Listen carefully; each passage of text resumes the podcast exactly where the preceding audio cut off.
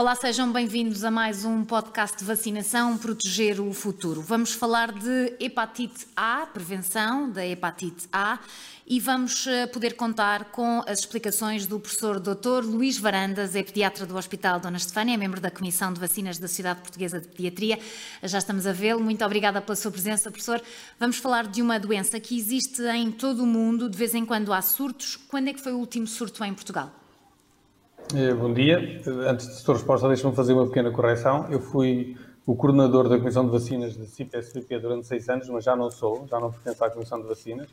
Fica mas feita a correção, pertenci, de facto, desculpa. durante, não tem problema, durante vários anos. Uhum. Um, em, em, termos de, de hepatite A, como sabemos, a epidemiologia é conhecida há muitos anos, é uma doença transmitida pelos alimentos e, sobretudo, prevalente nos países onde as condições higiênico-sanitárias são mais deficientes e, portanto, toda a cintura intertropical e mesmo em climas temperados ela existe. Eh, na Europa e nos Estados Unidos, enfim, no mundo ocidental, eh, eh, a hepatite A é relativamente pouco frequente, mas como é pouco frequente, não há imunidade de grupo. E como não há imunidade de grupo, quando o vírus começa a circular na população, pode dar origem a surtos de maiores ou menores dimensões. Como uhum. alguns serão lembrados, na Europa e em Portugal incluído, obviamente, em 2017 houve um grande surto com milhares de casos em toda a Europa e em Portugal mais de 600 casos notificados.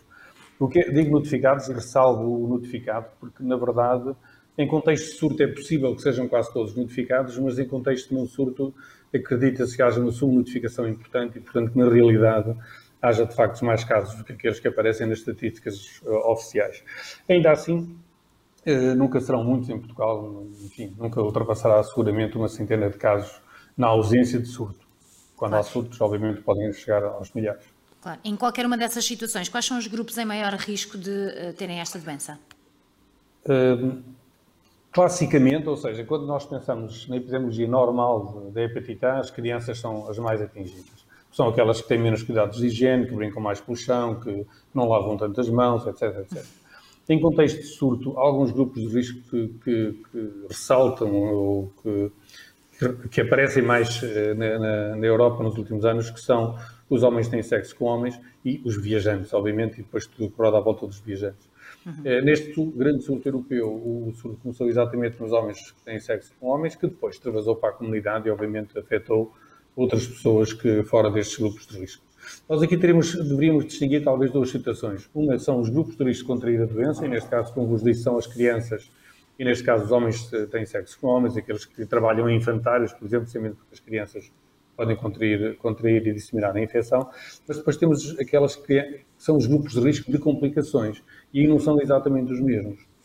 Por exemplo, as crianças, a grande maioria das crianças que contraem a infecção até aos 5, 6 anos são uh, assintomáticas, não têm sintomas da doença, enquanto que outros, os indivíduos mais uh, idosos, a partir dos, 5, dos 50, 60 anos, sempre que contraem a infecção, o risco de ter uma hepatite fulminante é muito alto. Eh, os toxicodependentes, os, os sem-abrigo, eh, as grávidas, as pessoas que têm doença hepática crónica, esses sim são grupos de risco de complicações graves e para esses a vacinação é, uma, é, uma, é obrigatória, é mandatória. Claro. E nesse sentido está ou não o Programa Nacional de Vacinação bem, bem construído para, eh, para acudir a essas situações? Bom, em Portugal ele não faz parte do PNV. A DGS recomenda a vacinação de alguns grupos de risco. A Sociedade Portuguesa Pediatria também vacina, também recomenda a vacinação de alguns grupos de risco, esse que eu vos falei. Uhum. Viajantes, HIV, eh, positivos, portanto, seropositivos para HIV, doença hepática crónica, candidatos a transplante. Mas há outros, há outros, eh, há outros. Faça assim, professor. Assuma, assuma que o telefone está a tocar, mas retire-o e ponha-o no descanso, por favor, só para podermos continuar, não há problema nenhum, estas coisas acontecem normalmente, costumam ser com telemóveis, mas podem ser também os telefones fixos e assim já temos o professor de volta. Não faz mal, vamos assumir e vamos continuar. Estamos a falar então se o programa está adequado ou não. O programa está. Uh, bom, em Portugal, a DGS recomenda a vacinação eh, de, pessoas com contacto, com história de contacto de hepatite A, ou seja, quando alguém tem, está próximo, vive próximo, ou tem contacto sexual com uma, criança, com uma pessoa que quem se diagnosticou hepatite deve ser vacinado. Assim como deve ser vacinado os homens nem sexo com homens, os viajantes se destinam a, países de endemicidade intermédia e elevada, como disse há pouco, toda a cintura tropical, intertropical, têm indicação para fazer a vacina, e depois todos aqueles que, têm, que são candidatos a transplante, ou que foram transplantados, ou que têm o doença hepática. Isto em Portugal. As recomendações da, da Sociedade Portuguesa de Pediatria e da, e da Sociedade de Infecciologia Pediátrica é basicamente a mesma. Mas estava eh, há pouco a tentar chegar ao ponto de lembrar que uh, outros grupos, ou seja, outros países, perdão, têm vacinações, políticas de vacinação um bocadinho mais alargadas. Uhum. Há cerca de 30, 40 países em todo o mundo que recomendam a vacinação universal, nomeadamente os Estados Unidos, nomeadamente Israel, Argentina, Brasil. Enfim, são países em que há mais risco de hepatite A e há mais complicações de hepatite A e, portanto, as pessoas uh, recomendam vacinar-se todos, todas as crianças devem ser vacinadas. Aqui ao nosso lado, em Espanha, a Catalunha é uma região que vacina todas as crianças, enquanto que outros países uh, vacinam uh, grupos de risco. E os grupos de risco, mesmo os espanhóis, por exemplo, uh, fora da Catalunha, são um bocadinho mais alargados, porque, por exemplo, tudo o que é contacto, mesmo que seja um contacto não muito próximo, quando há um caso no infantário, vacinam toda a gente. Se houver um caso na família de alguém no infantário, vacinam toda a gente. Recomendam vacinar as pessoas que trabalham nos infantários, como disse há pouco, todos os sem-abrigo, os HIVs, os toxicodependentes, os que manipulam alimentos. Enfim, porquê? Porque grande parte dos surtos tem origem em alimentos, né? portanto, alimentos contaminados, depois acabam por disseminar o vírus na população e levam ao aparecimento destes surtos. Claro. Uma forma de tentar controlar esses surtos é vacinar não só as pessoas que estão em risco, mas as pessoas que manipulam aquilo que pode ser o veículo de transmissão, como é o Mas caso e em caso, professor, e em caso de um, um, caso detectado num infantário, eh, sabemos que há muitas crianças ou os funcionários que não estão vacinados, ainda faz sentido depois vaciná-los? Isso tem a ver com o período de incubação? Sim, sim, sim, exatamente. Ora, isso é aquilo que se chama vacinação pós-exposição. Exatamente. Eh, nós temos a vacinação pré-exposição, imagina um viajante que vai passar duas semanas de férias ao Brasil, faz a vacinação pré-exposição, antes de uhum. fazer a viagem, mas depois, se nós aqui em Portugal tivermos conhecimento de que o meu filho teve no infantário um caso de hepatite A, então nós temos que vacinar todas essas crianças, porque a transmissão das crianças é muito fácil. E como disse há pouco, se as crianças não são, enfim, não têm grande problema porque os sintomas são muito ligeiros, a verdade é que se transmitem para um adulto, um adulto acima dos 40 anos pode ter uma hepatite fulminante em mais ou menos 2% dos casos, né? portanto é, é uma causa importante de, de deficiência hepática aguda que leva depois a transplante hepático, muitas vezes, né? e, portanto, e até a morte. Portanto, o grande risco de complicações são os adultos, o grande risco de transmissão são uh, sobretudo as crianças. Claro. Em relação aos riscos para os adultos, essas complicações, estamos a falar de quê? De que situações?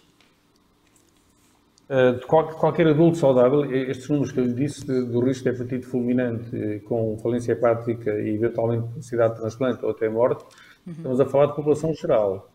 Ou seja, qualquer adulto saudável acima dos 40, 50 anos pode acontecer, eh, ter o azar de fazer uma hepatite grave e, isto acontecer.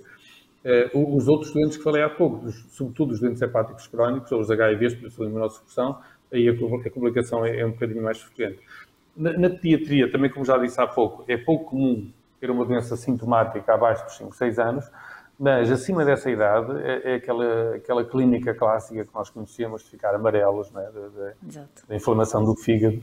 E nos adolescentes pode ser mesmo muito prolongada, com surtos de repetição que podem durar várias semanas.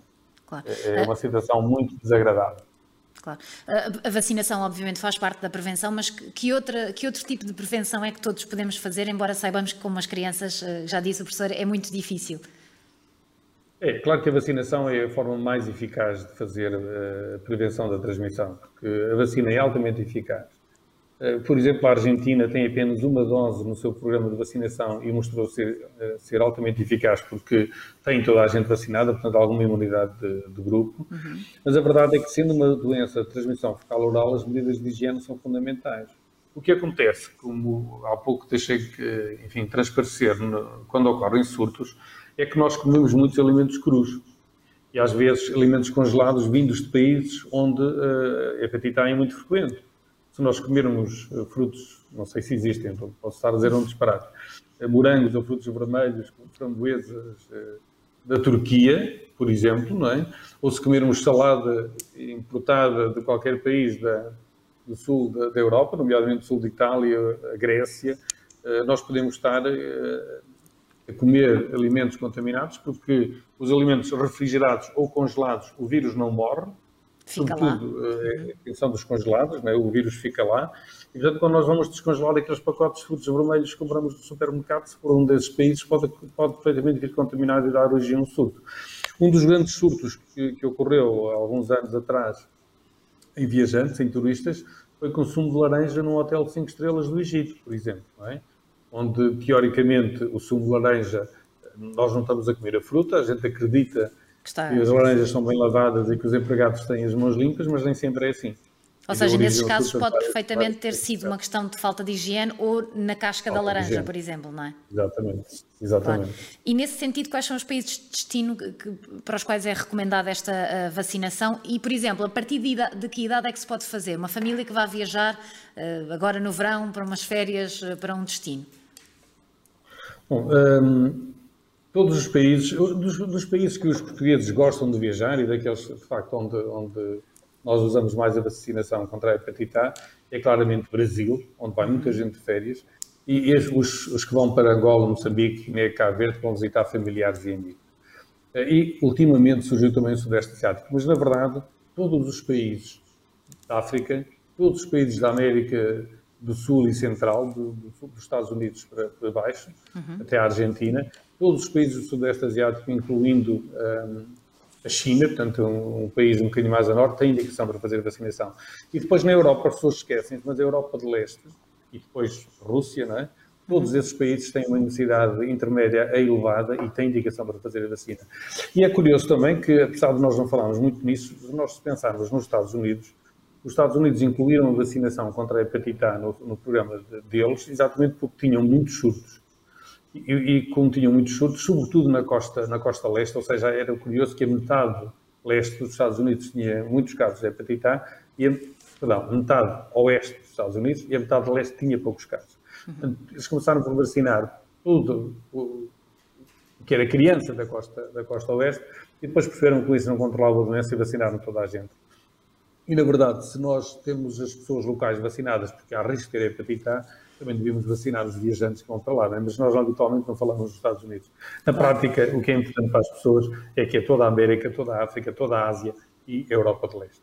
E idades, professor, no caso de uma família? Idades, exatamente.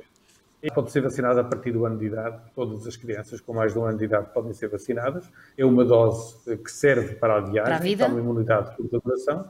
Para a vida, depois convém fazer uma segunda dose. Embora não se tenha a certeza se uma dose é suficiente, a verdade é que, pelo estudo da cinética dos anticorpos, o que sabemos é que uma dose dá proteção por alguns anos, mas depois convém fazer o reforço 12 meses, 18 meses, 2 anos depois, para termos uma imunidade duradoura e provavelmente para 40, 50, 60 anos, provavelmente para toda a vida. Claro. Um, professores, penso que tenha ficado o essencial. Não sei se quer complementar alguma informação, de facto, em relação à importância desta vacinação. Ela não está no plano, no programa nacional de vacinação Sim. para toda a gente? Não há muito mais a dizer, mas eu encontro na prática digo muitas vezes colegas que fazem a vacina eh, mesmo às crianças em Portugal e não está errado. Ou seja, eu não, eu não estou aqui a defender uma vacinação universal, mas a verdade é que nós muitas vezes temos na nossa prática clínica pessoas que gostam de passar férias no estrangeiro e em regiões mais quentes, como disse, sobretudo o Brasil ou até o Norte de África, embora agora o Norte de África esteja um pouco atribulado, mas há uns anos atrás ia muita gente para a Tunísia, para Marrocos, e a verdade é que se nós temos, eh, seguimos essas crianças, essas famílias, e sabemos que isso é possível, nem sempre as pessoas se lembram, em viagem, eh, de ir ao pediatra e de lembrar que vamos de férias eh, ao Recife, vamos para a praia do Fortaleza, ou vamos até ao Rio de Janeiro.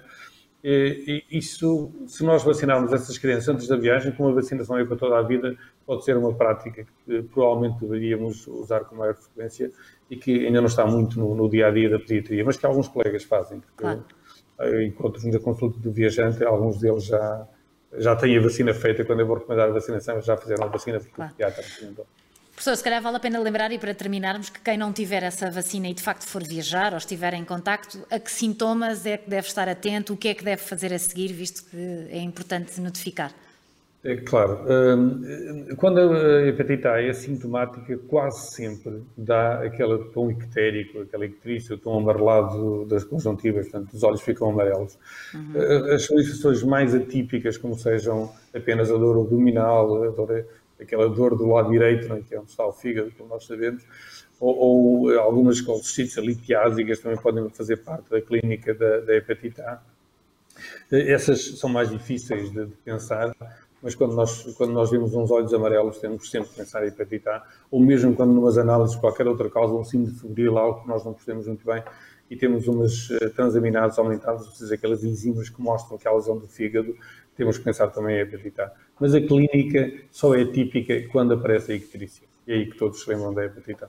Claro. Professor Dr. Luís Varandas, muito obrigada por ter estado connosco em mais este podcast de Vacinação Proteger o Futuro. Até uma próxima oportunidade. Eh, da minha parte, ficamos também por aqui. Até breve, num próximo podcast.